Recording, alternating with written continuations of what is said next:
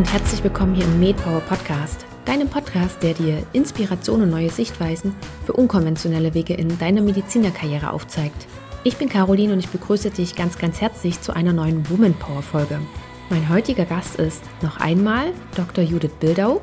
Vielleicht kennst du sie schon aus unserem Power Talk, der ist Ende 2020 erschienen und falls du die Folge noch nicht gehört hast, so kann ich sie dir wirklich nur wärmstens empfehlen, denn darin sprechen wir über Judiths Weg nach Italien, wo sie seit 2018 lebt und auch als Ärztin tätig ist. Aber das soll heute nicht Thema sein. Falls du Judith noch nicht kennst, möchte ich sie dir noch ganz kurz vorstellen. Sie ist Gynäkologin und Mama von fünf Kindern, also perfekt für diese Woman Power Folge.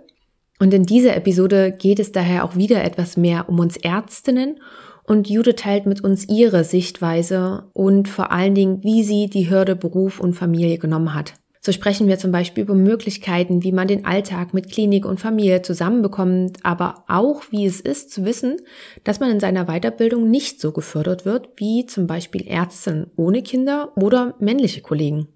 Und ich finde, es ist ein sehr schönes Gespräch geworden. Wir besprechen viele Aspekte und Judith gibt uns zum einen Einblicke, wie man manche Dinge lösen kann, denn bestimmt haben sich schon viele unter uns gefragt, wann denn vielleicht der beste Zeitpunkt für Kinder ist während der medizinischen Aus- und Weiterbildung, falls es irgendwie diesen perfekten Zeitpunkt überhaupt gibt. Und zum anderen teilt natürlich auch Judith Tipps und Tricks mit uns, was ihnen damals geholfen hat und wie sie auch mit manchen Dingen umgegangen sind.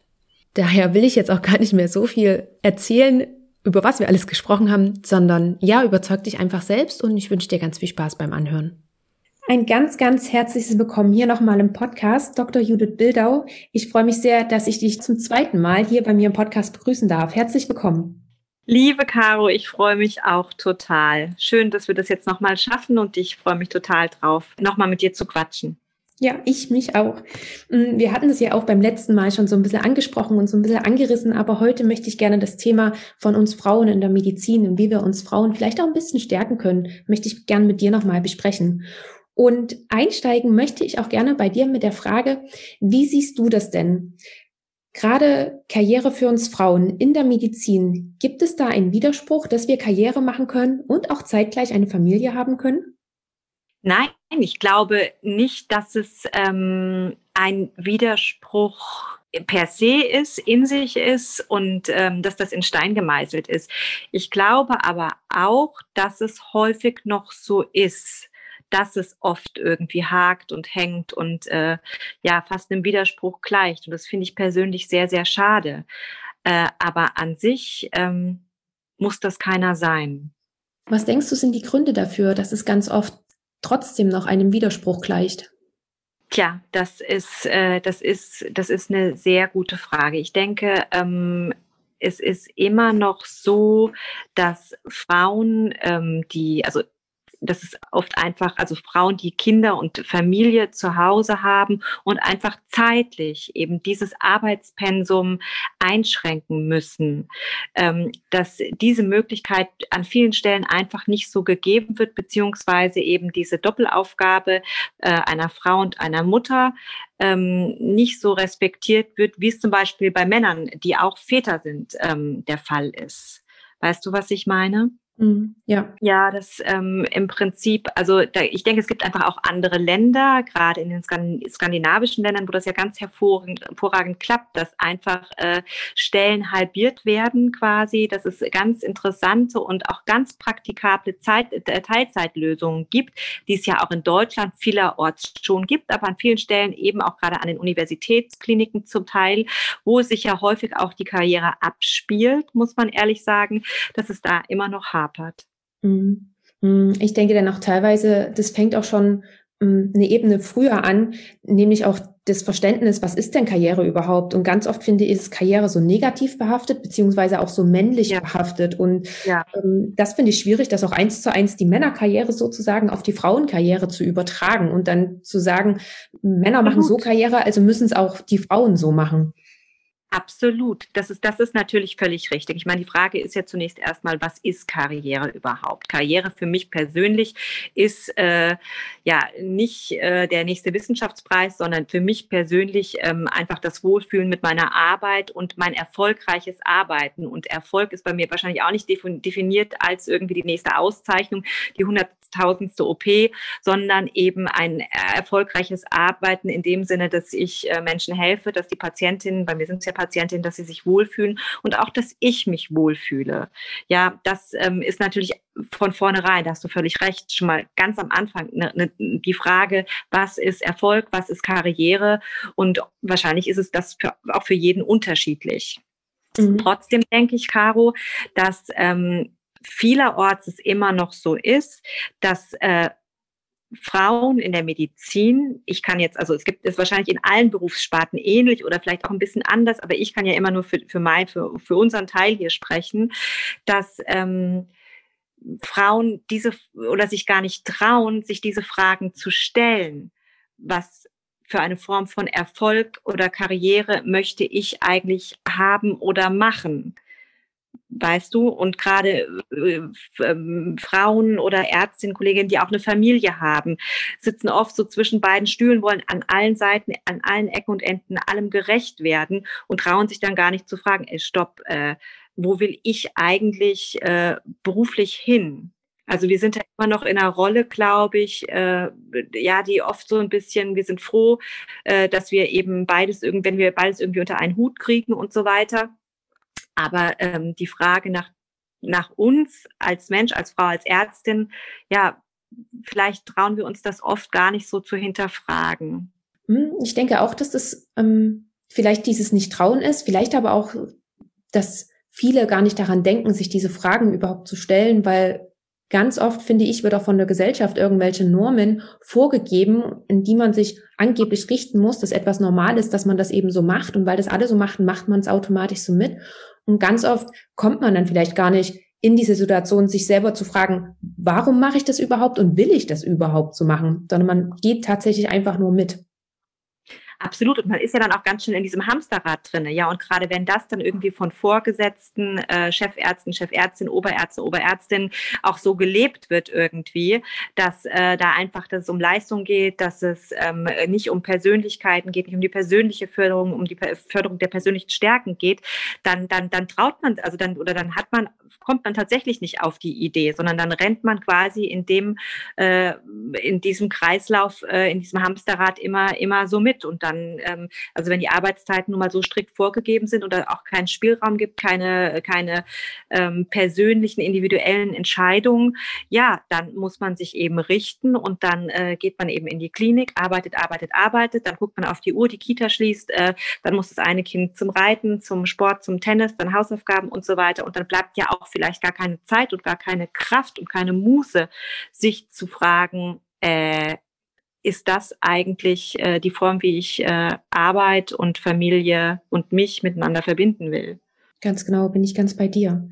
Mm, da würde ich auch gleich den Übergang schaffen, nämlich wie das bei dir ist. Ihr seid eine Patchwork-Familie und du mhm. hast nun mittlerweile fünf Kinder und hol uns doch einmal bitte ganz kurz ab. Wie war das damals bei dir? Wann hast du dein erstes Kind bekommen? In mhm. welcher, in welchem Stadium deiner Karriere sozusagen warst du da? Und wie hast du es auch gelöst mit den Kindern? Also wie lange warst du mal zu Hause? Bist du wieder zurück in Vollzeit? Bist du in Teilzeit? Hm, wie war das da bei dir? Also ich habe meine erste Tochter und zwar alleinerziehend äh, während dem PJ bekommen. Ähm, ich hatte das PJ im Grunde fertig und äh, wollte dann oder dann war, dann war, war natürlich im Anschluss das Examen. Das war bei mir noch das Hammer-Examen äh, geplant und ähm, ja, dann wurde ich eben während des PJs schwanger, habe wie gesagt das PJ beendet und äh, habe mir dann ein Freisemester mit der Leni, meiner kleinen Tochter, zu Hause genommen und habe äh, quasi so die ersten äh, Schritte als Mutter gemacht und nebenbei gelernt. Und äh, dann habe ich nach diesem Freisemester mein Examen gemacht. Das hat auch gut geklappt, muss ich sagen. Ich meine, ich habe eben mit Baby gelernt. Äh, das ist wahrscheinlich deutlich leichter als mit äh, Kleinkindern zu lernen oder größeren Kindern. Also das ähm, ließ sich da eben noch gut miteinander verbinden. Und dann habe ich relativ schnell auch so ein, vormittags eine Betreuung bekommen.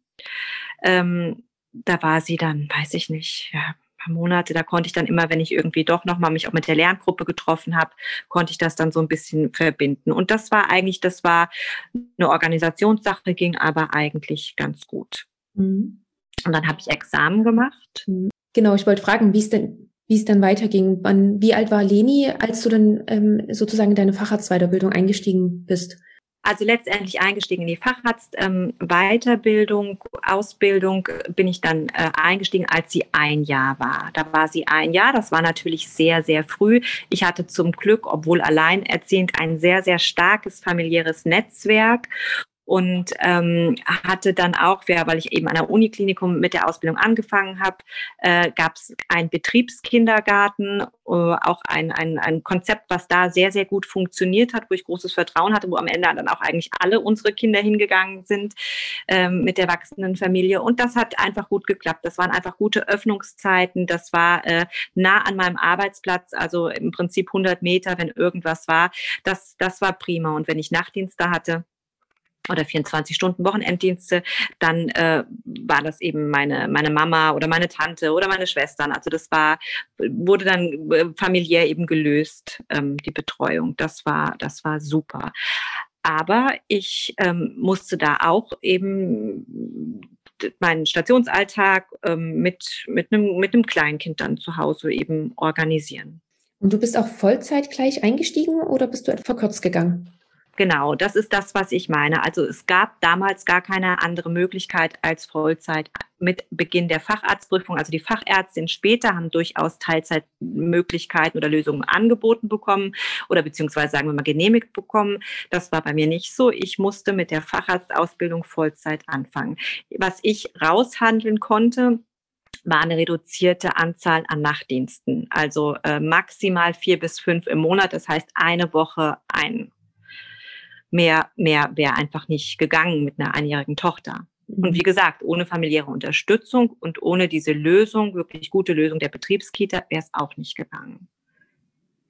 Das stelle ich mir aber schon als ganz schöne Doppelbelastung vor. Du bist alleinerziehend und äh, ich meine, jeder weiß, dass der neu irgendwo anfängt, vom, wenn man wechselt von der Uni dann zur, zu Beginn der Facharztweiterbildung, das ist ja nochmal ganz, ganz anders. Also man hat auf einmal so viel Verantwortung, man muss sich in viele Sachen neu reinfinden, auch das ganze organisatorische.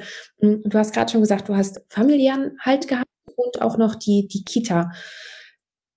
Gab es vielleicht noch irgendwelche mh, hm, Routinen oder kannst du noch ein paar Tipps und Tricks mitgeben, was du damals auch gemacht hast, um dir das vielleicht das Leben auch so ein bisschen leichter zu machen? Ja, das ist eigentlich ganz spannend, ähm, weil in der Kita äh, habe ich dann, äh, ja, weil es eben eine Betriebskita war, auch quasi nur Eltern und auch Alleinerziehende kennengelernt, die in demselben Setting gearbeitet haben. Und das ist natürlich nochmal was ganz Tolles gewesen, dass ich mich quasi mit den Menschen zusammentun konnte, die in der gleichen Situation mehr oder weniger äh, gesteckt haben als ich. Auch wenn das jetzt Paare, Ehepaare oder eben ähm, Partnerschaften waren, äh, kannten sowohl Frauen als auch Männer diese Situation, wenn der Partner einfach in der Klinik versackt ist und noch einen Dienst gemacht hat und noch einen und so weiter. Oder wenn man nicht aus dem OP rauskam, ein Handyanruf hat gereicht und dann konnte man das eben irgendwie ähm, mit einem mit einer, mit einer Kollegin, die ihre Kinder abgeholt hat, eh, kurz verbinden, dass sie die Leni mit rausgeholt hat oder sowas. Ja, ähm, das ist natürlich äh, das, mein, mein Tipp schlechthin. Man muss sich einfach irgendwie zusammentun. Man sollte auf keinen Fall versuchen, das irgendwie alles alleine zu schaukeln, sondern man muss sich einfach die Menschen ähm, suchen, die ähm, gerne mal helfen, die auch gerne mal Hilfe brauchen und ähm, zu denen man ehrlich sein kann, ja, äh, mit denen man sich ergänzen kann und äh, wo man da nicht irgendwie was auf äh, super taffe Alleinerziehende oder super taffe Mutterärztin oder super taffer Vater und Arzt, sondern wo man auch mal sagen kann, boah, ich bin echt am Ende und ähm, ich bin kaputt und äh, ja, weiß ich nicht, so irgendwie. Ich glaube, das war das, was mir total geholfen hat. Ich glaube, das nimmt auch ganz schön den Druck raus, wenn man weiß, man steht noch im OP und man hat nicht den den Gedanken im Kopf, man muss jetzt um drei unbedingt raus sein, weil man sonst das Kind nicht mehr abholen kann, sondern man weiß, okay, in der Not, wenn ich es nicht schaffe, kann ich einfach nochmal jemanden anrufen und meine Tochter ist versorgt. Genau, das war dann wirklich mit dem Diensttelefon ganz schnell, vier Nummern, äh, eine Freundin, an die ich jetzt denke, äh, die dann irgendwie einfach noch wenn's, wenn ich nicht ganz pünktlich rauskam, dann haben die Kinder eben noch auf dem Spielplatz draußen gespielt und ich kam dann dazu. Und genauso andersrum, ja. Also wenn sie gesagt hat, ich stecke hier fest, ähm, äh, Krankenschwester ähm, ist sie, war sie und hat gesagt, hier ist auf Station so viel los, dann habe ich eben das gemacht. Ne? So, also das ist, das ist das, und den Kindern ging es ja gut dabei. Also die, es hat sich ja keiner, es ist ja nie ein Kind nicht abgeholt worden oder nie irgendwie äh, hat sich da irgendwie äh, vergessen gefühlt. Und das ist auch so, dass in diesem, sag ich mal, in diesem Betrieb Betriebskindergarten wurde man eben auch nie schief angeguckt, wenn man wirklich außer Puste angerannt kam, weil wie gesagt, äh, es ging im Grunde allen Eltern so, weil die eben in diesem Klinikbetrieb gearbeitet haben. Also ich kenne das von meinen Schwestern, Caro zum Beispiel, die sagen, oh, ich habe immer das Gefühl, meine Kind, äh, meine Tochter ist die letzte und dann wird man schon so schief angeguckt und was weiß ich. Das kann ich überhaupt nicht, das war, war nicht so. Das war nicht so, sondern das war halt bekannt, egal in welchem Bereich der Klinik die Eltern gearbeitet haben. Wir haben einfach alle viel gearbeitet, beziehungsweise hatte die Arbeit einen hohen Stellenwert und äh, das wurde absolut akzeptiert und auch respektiert. Mhm. Und wie ging das dann weiter bei dir? Wann kam dann deine zweite Tochter? Ja, genau. Also es war schon so, dass ich dann als Mutter ähm, in der Facharztausbildung, äh, die ich dann ja ungefähr zwei Jahre lang da in der Uniklinik Vollzeit gemacht habe, nicht so rotiert bin wie andere, würde ich jetzt sagen. Ich sage mal männliche Kollegen oder äh, auch äh, Kolleginnen, die eben keine Kinder hatten. Ähm, einfach weil man bei mir eben wusste, ich kann nur eine gewisse Dienstanzahl machen und man brauchte zum Beispiel für den Kreissaal einfach Leute, die wirklich regelmäßig, auch mehrfach in der Woche, ähm, Dienste machen können. Ähm, mit dem OP, gerade für die großen OPs, die eben nicht unbedingt mit der regulären, mit dem regulären Dienstschluss beendet waren, wurde ich nicht eingeteilt, weil klar war, dass ich irgendwann gehen muss. Ähm, also das ist schon so, dass ich da im Nachhinein oft denke, ja, also dadurch habe ich bestimmt einiges auch verpasst, ist so mein Gefühl. Aber gut, dafür war ich dann eben relativ äh, jung Mutter und hatte hab natürlich eine ganz großartige Tochter. Aber ich sag mal so, ähm, das ist, da habe ich mich schon so gefühlt, dass ähm, ja, keine Ahnung, dass, ähm, dass da manche Sachen eben dann eher an andere Kollegen und Kolleginnen weitergegeben wurden, was vermutlich auch verständlich ist. Ich weiß es nicht. Oder es hätte halt einer kompletten Umorganisation gebraucht. Und da war man in der Zeit, es ist jetzt auch schon eine Weile her, eben noch nicht so bereit denke ich. Mhm. Und dann. Gerade, ähm, hast du das auch aktiv nochmal angesprochen, weil ähm, das ist ja schon so ein bisschen wie so eine Benachteiligung und das ähm, geht ja nicht nur jungen Müttern so, beziehungsweise Müttern, die vielleicht noch kleine Kinder haben. Es gibt ja auch gerade diese Diskussion, gerade Chirurginnen, wenn sie schwanger sind, wann und wie dürfen sie noch in den OP? Ähm, Absolut. Stimmt, hast du da ja, versucht, ja. da irgendwie auch aktiv dagegen vorzugehen? Oder war das auch so ein, ähm, du warst gerade zufrieden mit dem, was sie dir angeboten haben, weil ich kann mir auch vorstellen, dass man oftmals einfach auch wirklich froh ist, dass man etwas hat und äh, dann oftmals denkt, naja, wenn ich jetzt noch mehr fordere, dann äh, werde ich gekündigt oder whatever. Ja, ja, Caro, genau, das, das, das ich überlege gerade, weil das ist total interessant, was du sagst. Ich habe es nicht immer aktiv angesprochen. Ich habe dann schon mal gesagt, ich würde gerne und was weiß ich, und dann war das Argument, aber du musst ja dann gehen und das Argument stimmte ja auch, ja. Äh, das, ähm, also das, äh, ja, ich habe es nicht angesprochen, weil ich natürlich sehr dankbar auch um äh, andererseits eben um die Situation um den Betriebskindergarten war und ich hätte ja immer gehen können theoretisch, ja, in ein kleineres Haus, dann hätte ich nur auch diesen Kita-Platz selbstverständlich verloren ähm, was ich nicht wollte, sage ich mal. Und ähm, von daher war ich ja irgendwie dankbar, dass man mich irgendwie als alleinerziehende Mutter da angestellt hat, dass ich die Absicherung mit dem Kindergarten hatte. Und äh, ja, dann habe ich das nicht, weiß ich, war, ich war Ende 20 dann, äh, den Mumm hatte ich jetzt, hatte ich dann auch nicht. Ähm, das, ich habe das dann wahrscheinlich auch einfach so laufen lassen, weil ich dachte, sei froh, dass das jetzt so klappt. Mhm. Das ist das, was du meintest, ne? Genau, das ist das, was ich meinte, ja. Auf der anderen Seite war natürlich deine Prio, also hattest du auch natürlich deine Tochter ganz einfach eine hohe Priorität bei dir. Und äh, dann muss man die Sachen genau. auch einfach abwägen und dann geht eben, wägt man eben Familie zwischen Arbeit ab. Ja, genau. Und dann wurde ich eben, habe ich meinen Mann auch in der Uniklinik kennengelernt, der dann auch dort, der kam dann ein paar Monate später, nachdem ich angefangen hatte. Wir haben uns dann dort kennengelernt und ähm, ja, irgendwann wurde ich dann zum zweiten Mal schwanger. Ähm, und wir waren verheiratet und so weiter. Und ähm, nach der nach der Elternzeit mit der Rosa, also ich war auch ungefähr, ich war dann ein Jahr ungefähr zu Hause mit der Rosa, ähm, bin, habe ich dann in einem kleineren Haus angefangen. Also der Kita-Platz war dann durch meinen Mann abgesichert quasi von der Leni und die Rosa äh, ist dann auch in die, in die, in die Betriebskita gegangen und ich habe aber dann in einem kleineren Haus angefangen. Und das war ein Haus, das war einfach ein sehr familiärer Chef. Es war aber auch ein kleineres Haus, natürlich. Und ähm, ich glaube, als ich angefangen habe, gab es gar keinen männlichen Kollegen. Es waren alles Frauen und es waren alles, außer den ganz jungen Assistenzärztinnen, waren alle Oberärztinnen Mütter. Und das hat natürlich sehr viel verändert. Es hat einfach sehr viel verändert. Das ist einfach ein Unterschied, ob du deine Oberärztin, die selbst Mutter ist und drei Kinder hast, hat, anrufst und sagst, ich kann nicht kommen, mein Kind hat Fieber. Oder ob du das bei einem Oberarzt machst, der vielleicht noch eine Frau zu Hause hat, weil die klassischen Rollenbilder gibt's ja immer noch. Also das hat mir vieles leichter gemacht, in einem familiäreren Umfeld zu arbeiten als Mutter. Das heißt, du hast auch den Schritt bewusst gewählt, bewusst von der Uniklinik weg in das kleinere Haus. Ja, es war ein Tumorzentrum. Also ich, ähm, wie gesagt, war ja, es war ja bei mir in der Uniklinik dann so ein bisschen schwierig mit OPs und auch Kreissaal und so weiter. Und ich saß eigentlich sehr viel in, in den Ambulanzen mit den festen Arbeitszeiten, ne, mit einem festen ähm, Terminplan, ähm, also wann Patientinnen kommen und wann sie dann auch wieder gehen, habe die Chemotherapien und so weiter gemacht und ähm, das war eben sehr festgesteckt und dann ich mag also habe unheimlich gerne in der gynäkologischen Onkologie auch gearbeitet. Äh, wie gesagt, äh, operativ ja habe ich dadurch dann relativ wenig gesehen und habe dann gedacht, okay, dann gehe ich jetzt noch mal in Tumorzentrum und ähm, der, also der Chef, wie gesagt, großartig und ähm, wo ich dann auch einfach nochmal operieren, mit operieren wollte. Und auch da bist du, also sozusagen nach der Rosa, bist du auch wieder Vollzeit eingestiegen? Nee, Genau, da habe ich dann 50 Prozent gearbeitet. Aber ich habe tageweise gearbeitet. Und das war auch was. Ich hatte da die Möglichkeit, das ähm, zu gestalten. Weißt du, man konnte dann irgendwie drei Tage voll arbeiten. Dafür hatte man dann zwei Tage frei und äh, mit den Diensten und sowas. Und das war einfach ähm, flexibler. Und das ist mir wirklich total, total zu Pass gekommen. Das hat so viel für mich erleichtert, dass mir einfach die Arbeitszeiten erleichtert wurden.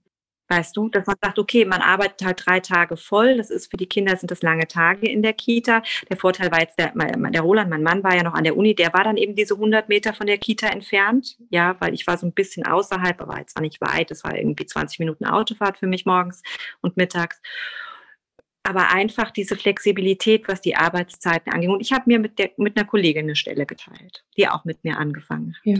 Ja. Hast du auch darüber nachgedacht, weil dadurch, wenn du reduzierst auf 50 Prozent, verlängert sich natürlich auch dementsprechend deine Weiterbildung. Hast du dir darüber Gedanken gemacht, ob du das möchtest? Oder war auch so ein vielleicht Gedanken bei dir im Kopf, ach, eigentlich müsste ich die, die Fahrradsweiterbildung so schnell wie möglich beenden? Ja, klar das sitzt einem natürlich immer im Nacken und das kriegt man ja auch oft genug gesagt. Also ich war so froh, dass ich während äh, der Uni-Zeit meine Doktorarbeit fertig hatte. Ja, also ich war dann promoviert und dann muss ich einfach sagen, war ich auch so glücklich um diese Familie jetzt mit den beiden Mädchen und ähm, den zwei großen Mädchen, die der Roland ja auch mitgebracht hatte.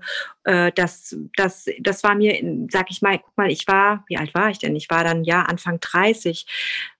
Das war für mich okay zu sagen, okay, dann dauert es eben, also ich hatte ja schon zweieinhalb, zweieinhalb Jahre Facharztausbildung hinter mir, die anderen zweieinhalb Jahre, habe ich gedacht, meine Güte, wenn ich Mitte, Mitte 30 dann Fachärztin bin, eine Familie habe, das ist für mich, geht für mich voll klar. Dann, das hat mir, da habe ich mir irgendwie den Druck nicht so machen lassen oder mir nicht so gemacht. Hm, habt ihr das auch aktiv bei euch in der Familie besprochen, ob auch dein Mann reduzieren könnte oder ob ihr das wirklich sozusagen, dass du erstmal nur diejenige bist, die das übernimmt? Ja, Klar haben wir das besprochen. Also mein Mann ist ein bisschen älter als ich und der kam damals an die Uniklinik als Oberarzt. Und das ist einfach so, dass natürlich dann auch äh, um Finanzen in der Familie. Gerade wenn man Patchwork ist, gerade wenn man noch andere Verpflichtungen finanziell als Partner dann hat. Ähm, also wir hätten von meinem Assistenzarztgehalt einfach nicht leben können. Also wir schon wahrscheinlich, aber eben mit ähm, auch der Vorgeschichte vom Roland, das wäre einfach schwierig gewesen. Und ähm, es ist auch so, dass ich das nicht nochmal so machen wollte, wie ich das bei der Leni gemacht habe mit dem Vollzeit und den Diensten. Ähm, also ähm, das war auch für mich eine bewusste Entscheidung zu sagen, das ist für mich okay, das halt zu machen. Also hätte ich da jetzt drauf bestanden, dass ich jetzt äh, da durchbrechen will, hätten wir es wahrscheinlich irgendwie hingekriegt. Aber das, das war nicht, das war nicht mein Wunsch. Mein Wunsch war, das beides zu haben und äh, aber ja, jetzt mit den zwei Mädchen da auch einfach mehr Zeit zu haben. Das war für mich okay. Äh, alles andere ist, ist auch immer okay. Ne? Aber genau wie du sagst, das, das bedarf einfach einer, einer, einer Familienentscheidung. Also der, jede Familie muss das für sich selbst entscheiden, jede, jede Frau, jede Mutter. Und damals war das, das war so mein Wunsch. Ja. Und dann habt ihr noch ein drittes, also noch ein zweites gemeinsames Mädchen. Wie genau. weit warst du da? Wann kam dann eure dritte Tochter? Da fehlte mir dann, ich muss echt immer überlegen, also ich habe dann anderthalb Jahre, ja gut, gestreckt durch die ähm, Teilzeit oder sowas, dann hat mir noch ungefähr ein Jahr gefehlt. Ein Jahr. Und dann kam die Pippa. Genau. Ähm, und dann war es so, dass ich da in diesem kleinen Haus eben auch Geburtshilfe gemacht habe, reichlich Dienste. Also es war, war toll und auch ähm, da im OP äh, meine Tumorchirurgie, also das war, war super. Und mit nach der Pippa bin ich dann nach der Geburt von der Pippa war ich auch einige Zeit, ein, ein paar Monate zu Hause und dann bin ich ähm, in die Praxis gegangen und zwar mit 70 Prozent. Wollte ich gerade fragen. Konnte ich dann eben auch. Da habe ich dann 70 Prozent gemacht und das war auch okay. Also im Nachhinein hat meine Facharztausbildung Caro länger gedauert, klar, natürlich, als bei anderen. Ähm, andererseits, ja, bin ich halt, war ich nicht nur in der Uniklinik, sondern habe eben einmal Uniklinik, einmal peripheres Haus und einmal Praxis gemacht, was für mich jetzt im Nachhinein total okay ist. Ich finde ja auch, dass dann wirklich jeder, wie, wie du es auch vorhin schon gesagt hast, jeder muss für sich oder jede vor allen Dingen muss für sich rausfinden, ähm, was sie gerne hätte und wie sie es gerne gestalten will und dass das auch von allen respektiert wird. Also das ist genauso respektiert, wenn, wenn sich eine Mutter dafür entscheidet, wieder Vollzeit zurückzugehen und vielleicht auch schon zeitig zurückzugehen und ähm, eine andere aber dafür lieber ein Jahr länger zu Hause bleiben möchte und nur in Teilzeit zurückgehen möchte. Ich finde, das ist genauso, hat genauso viel Respekt verdient wie, wie ein anderes Modell, weil was, was bringt das denn, wenn man Absolut. solche Modelle abwertet? Absolut. Und das ist wirklich wichtig, glaube ich, ähm, das auch nochmal so zu sagen. Ich bin manchmal echt überrascht, äh, dass gerade wir Mütter uns gegenseitig so viel Steine in den Weg legen. Weißt du, wo ich mal denke, ey, ganz ehrlich, äh, gerade wir Frauen müssen ja äh, am Arbeitsplatz oft noch irgendwie kämpfen oder da wirklich vielleicht auch das Doppelte leisten oder keine Ahnung. Und ähm, trotzdem gibt es dann eben diese Nebenschauplätze wie andere Mütter, dass man schief angeguckt wird, dass gefragt wird, wie du äh, gehst wieder arbeiten, äh, warum hast du dann Kinder bekommen, wenn du nicht arbeiten gehst, äh, ja, wieso hast du dann überhaupt studiert? Äh, also man kann es ja eh nie jemandem recht machen. Und das finde ich immer noch schade, dass wir oft, ähm, gerade habe ich das Gefühl, was Frauen untereinander so, ja, dass, dass man sich selbst oft sehr miss, misstrauisch so beäugt. Mhm, ja. Und auch sehr wertend. Das finde ich persönlich total schade. Und das erlebe ich überall. Also das erlebe ich, wie gesagt, bei Freundinnen, bei meinen Schwestern. Ähm, klar habe ich das auch schon erlebt. Und das, ja, denke ich immer, ach man, wenn man diese ganze Energie bündeln würde in positive, dann wäre es für alle einfacher. Ja, definitiv. Und im Prinzip bedarf es ja auch gar nicht so viel. Wenn jede bei sich anfängt und genau. jede bei sich bleibt, anstatt über eine andere zu urteilen und zu werden, dann sind wir ja schon mal einen großen Schritt weiter. Absolut, genau, genau. Und wenn es dann noch gut läuft, dass man sich gegenseitig irgendwie unterstützt ja, weil letztendlich unterstütze ich meine Kollegin, ähm, kriege ich das irgendwie äh, dann auch mal zurück, wenn ich Hilfe brauche, weißt du, so irgendwie. Also das, äh, daran glaube ich schon auch fest, dass man gut daran tut, ähm, einfach so auch ein bisschen nach rechts und nach links zu gucken, wenn es irgendwo hakt und äh, ja quasi äh, als Team arbeitet. Das ähm, hilft in jedem Bereich. Und das ist dann am Ende auch egal, ob es äh, eine männliche oder eine weibliche Kollege oder Kollegin ist. Aber ähm, ja, das ist das, was mir immer sehr geholfen hat, äh, wenn man sich Menschen quasi, wenn man Menschen trifft, ähm, die das genauso sehen und die überhaupt keine Lust irgendwie weder auf Stutenbissigkeit noch auf ähm, irgendwie Kollegenkonkurrenz, äh, Kolleginnenkonkurrenz, was auch immer haben. Das ist ja. immer das Beste, wenn man sich dann mit den Leuten zusammentut und sich von den anderen fernhält. Ja, gehe ich mit dir mit. Ähm, nun war es ja dann bei euch so, ihr hattet ja dann ein ziemlich volles Haus mit fünf Kindern. Ja. Wie, wie habt ihr das dann auch für euch gelöst, beziehungsweise du auch für dich? Hattet ihr noch irgendwelche mh, hm, anderen Ressourcen? Habt ihr zum Beispiel ein Au-pair gehabt oder habt ihr jemanden mit zu Hause gehabt, der euch zum einen da unterstützt hat? Und hattet ihr vielleicht auch so gewisse Routinen, damit auch ihr als Paar nicht zu kurz kommt? Weil fünf Kinder und danach die Arbeit und danach die Hausarbeit, das ist ja auch immer so ganz schön viel, was dann so ein Tag füllt. Wie habt ihr das gelöst? Du, genau, das ist echt ein Punkt. Da musste ich aber auch irgendwie erst hinkommen. Ähm, also irgendwann meinte mein Mann so, wir brauchen einfach Hilfe für zu Hause, äh, für die Wäsche, für ähm, das ganze Haus und so weiter. Das war mir so irgendwie ganz komisch. Auf so eine Idee bin ich irgendwie gar nicht gekommen, dass, ähm, dass man jemanden, dass man quasi einen Job äh, vergibt für jemanden, der, äh, der den Haushalt schmeißt. Und da habe ich so ein bisschen gebraucht und bin ihm aber immer noch dankbar dafür, dass er gesagt hat, das machen wir jetzt. Weil es war tatsächlich so, dass ähm, er gesagt hat, ja, wenn wir dann zu Hause sind, wollen wir ja die Zeit mit den Mädchen verbringen. Dann wollen wir ja auch wirklich da sein. Ich meine, wir sind dann irgendwie schon kaputt, auch von dem Tag äh, in der Klinik oder in der Praxis oder wo auch immer. Und wenn wir dann noch anfangen, fangen irgendwie zu putzen, zu waschen, zu saugen. Und äh, das stimmt.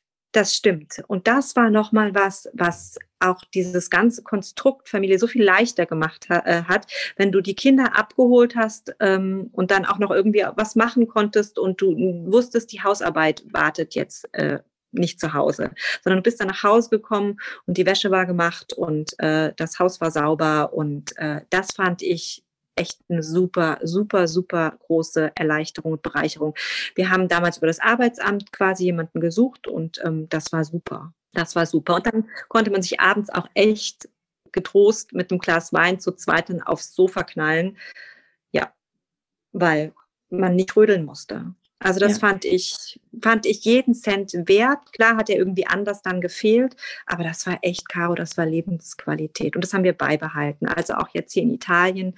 Wir arbeiten beide und ähm, wir haben jemanden, der uns mit dem Haushalt hilft. Mhm. Finde ich eine super, ist immer noch eine super Entscheidung. Und habt ihr auch so Routinen oder mh, hm, regelmäßige Dates zum Beispiel? Habt ihr sowas wie eine Date Night oder hast du auch sowas wie Me-Time, dass du sagst, wenigstens einmal in der Woche möchte ich da eine Stunde für mich haben und das ist so etabliert in der Familie, das äh, respektiert dann auch jeder.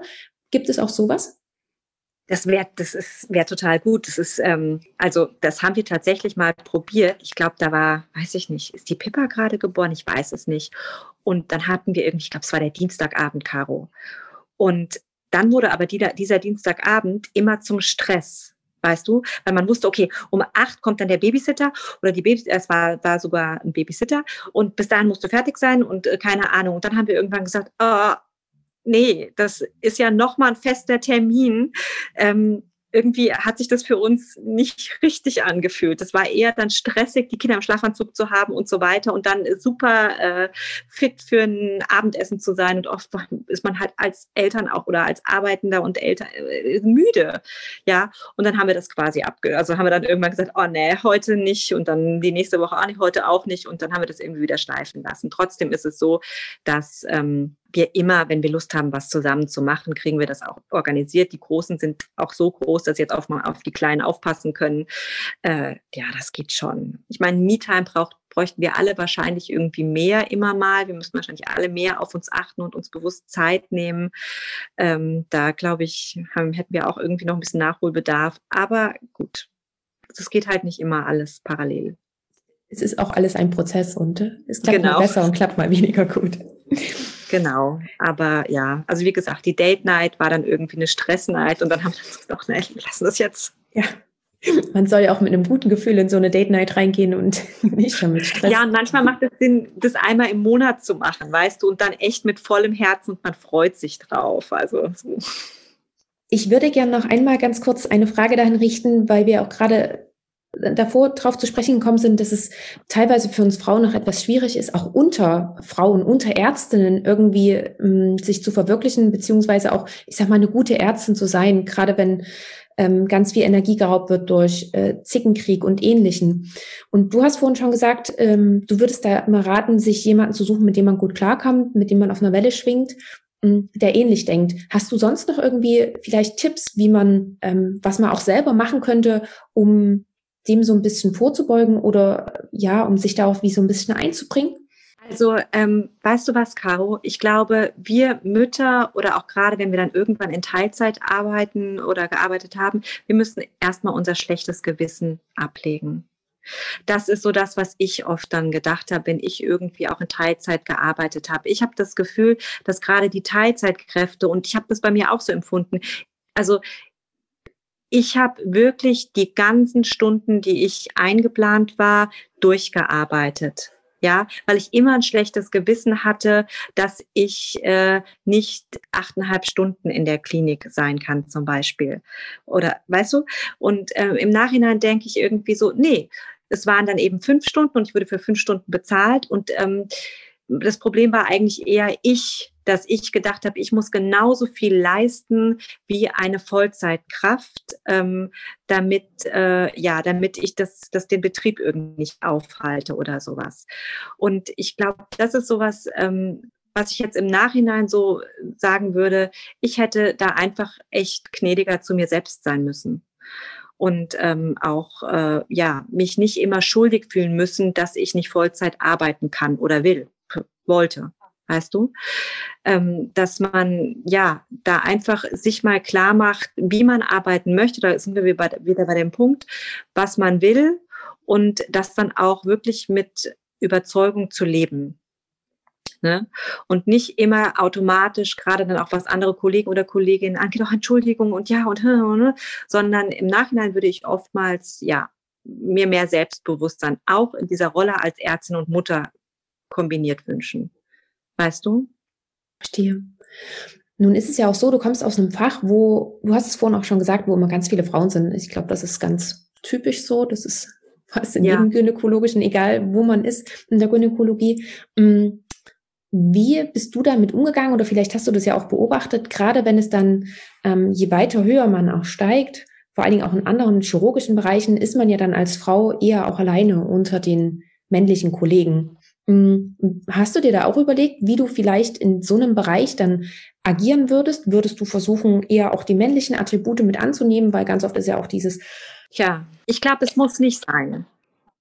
Ich glaube, es muss nicht sein, Caro. Ich glaube, das ist ja immer wieder das, da waren wir ja eben auch schon dran, was bedeutet Karriere und müssen Frauen, bedeutet eine weibliche Karriere, muss die denn eine Kopie der männlichen Karriere sein? Ja, das ist ja das Gleiche. Muss eine weibliche Führungsposition die Kopie einer männlichen Führungsposition sein? Also braucht man männliche Attribute, um eine gute Führungsposition zu sein? Das, ich, ich denke nein. Ich denke nein.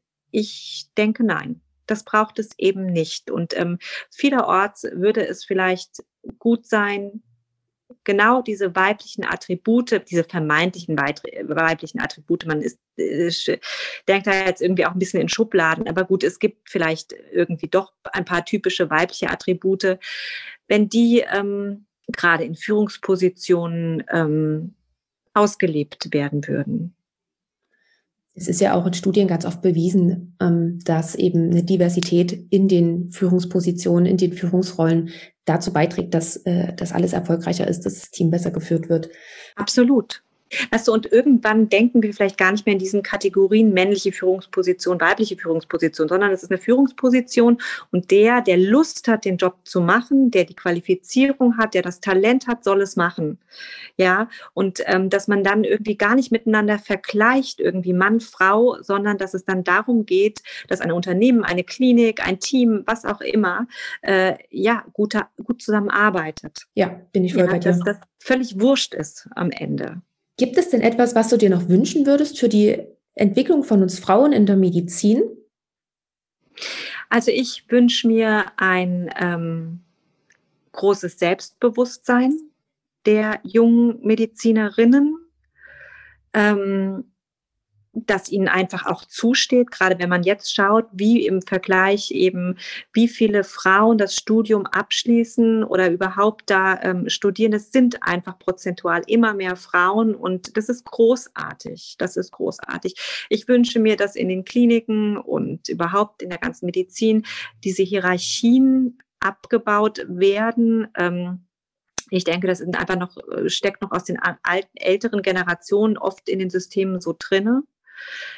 ich wünsche mir natürlich flexiblere Arbeitsmodelle, Arbeitszeitmodelle für die jungen Frauen. Ähm, auch, ja, wenn man gerade auch Lust auf Forschung hat, würde ich mir natürlich auch wünschen, ähm, dass es nicht wie früher eben bei mir oft an der Uni so war, dass quasi Forschung einfach noch obendrauf auf einer Vollzeitstelle nebenbei in der Freizeit passieren muss, sondern dass es eben auch Forschungs- und Studienangebote für äh, Frauen gibt, die in der Arbeitszeit integriert sind, ja, dass das alles irgendwie einfach ein bisschen flacher wird und ähm, offener von den Möglichkeiten. Das würde ich mir wünschen, weil ich bin mir ganz sicher, das würde sich letztendlich für alle, alle lohnen. Für alle. Ja. Und es muss aufhören, dass Frauen sich zwischen Beruf und Familie entscheiden müssen. Das, äh, das, muss, äh, das muss aufhören. Es muss, wenn die Frauen das wollen, möglich sein, dass sie beides machen können. Genauso wie Männer das ja jahrzehntelang, ohne nachzufragen, beides immer gemacht haben, wenn sie es wollten. Und da müssen wir einfach ganz selbstverständlich bei Müttern und Frauen und allen berufstätigen Frauen und Müttern hinkommen, nicht nur in der Medizin. Ja, genau. Wir brauchen da, glaube ich, auch etwas mehr gesellschaftliche Akzeptanz, dass es mehr selbstverständlich wird. Jeder, jede Frau, jeder Mann, so wie er das möchte. Ja, also es, wir haben so viele Möglichkeiten und wir sollten diese wirklich irgendwie frei wählen können. Ich finde, das ist ein super Schlusswort. das ist wirklich, das passt perfekt, Judith, zum Ende. Ich danke dir dafür, dass du noch einmal hier bei mir im Podcast warst und äh, dass du uns vor allen Dingen auch noch diese Einblicke gegeben hast, uns gezeigt hast, wie du das damals gemacht hast, auch wie du so darüber denkst. Und ich glaube schon, dass mit ganz vielen Sachen du auch noch ganz einfach nochmal eine Hilfe warst für viele junge Ärzte, die vielleicht auch überlegen, wie mache ich das ähm, mit der Kinderplanung, noch im Studium oder irgendwie später, wie kann ich das vielleicht lösen? Und da hast du denke ich, ganz, ganz viel Inspiration gegeben und ich möchte mich nochmal ganz herzlich bei dir dafür bedanken. Ich danke dir, Caro, für deine Zeit und überhaupt für den ganzen Podcast und äh, ja, auch, dass du mir die Möglichkeit gegeben hast, darüber zu sprechen. Danke. Das war das Interview mit Dr. Judith Bildau und ich hoffe sehr, dass dir die Episode gefallen hat und du auch für dich wieder einiges mitgenommen hast. Vielleicht haben wir auch ein paar Fragen aufgeworfen. Ähm, so war es jedenfalls bei mir, als ich diese Episode vor Veröffentlichung nochmal bearbeitet habe und vorbereitet habe. Und das waren dann so Fragen wie, ja, was bedeutet denn Karriere eigentlich? Und nicht nur, was bedeutet Karriere für mich, sondern auch im Gesamtverständnis in der gesamten Medizin.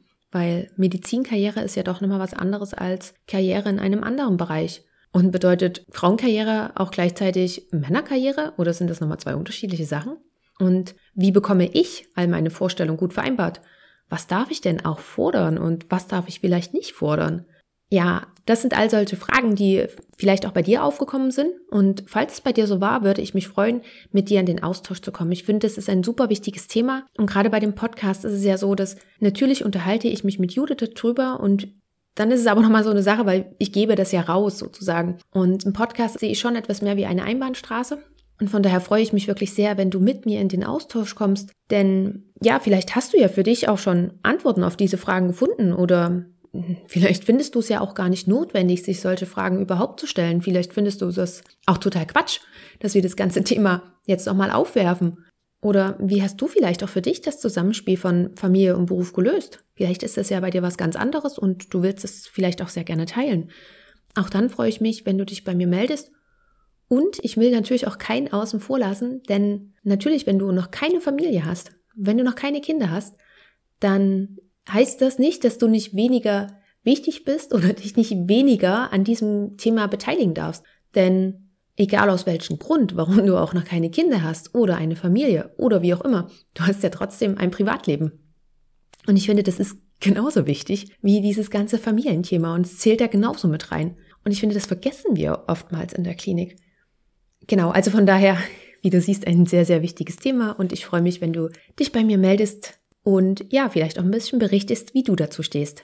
Mm, du erreichst mich entweder via E-Mail und die kannst du ganz einfach an sayhello at medpower-podcast.com schicken oder ansonsten natürlich ähm, findest du mich auch bei Instagram oder bei LinkedIn und schau ganz einfach in die Show Notes nach. Dort verlinke ich dir alles nochmal, da kannst du am besten nachschauen. Und dort findest du auch alle weiteren Infos zu Judith, falls du noch etwas mehr von ihr erfahren möchtest. Und natürlich habe ich dir auch das erste Interview dort noch einmal verlinkt. Falls du das noch nicht gehört hast, dann hör da sehr, sehr gerne noch rein. Und das hatten wir auch gar nicht erwähnt. Mm, Judith ist ja auch noch Buchautorin. Ein Buch von ihr ist schon erschienen, das zweite erscheint noch dieses Jahr. Auch da habe ich dir die Bücher verlinkt. Ja, und dann möchte ich mich bei dir noch ganz herzlich bedanken dafür, dass du wieder bei dieser neuen Episode mit dabei warst. Ich freue mich, wenn wir uns dann nächste Woche wieder hören, dann wieder regulär mit einer Power Talk Episode und ja, dann wünsche ich dir noch einen ganz tollen Tag, lass es dir gut gehen und bis nächste Woche. Ciao!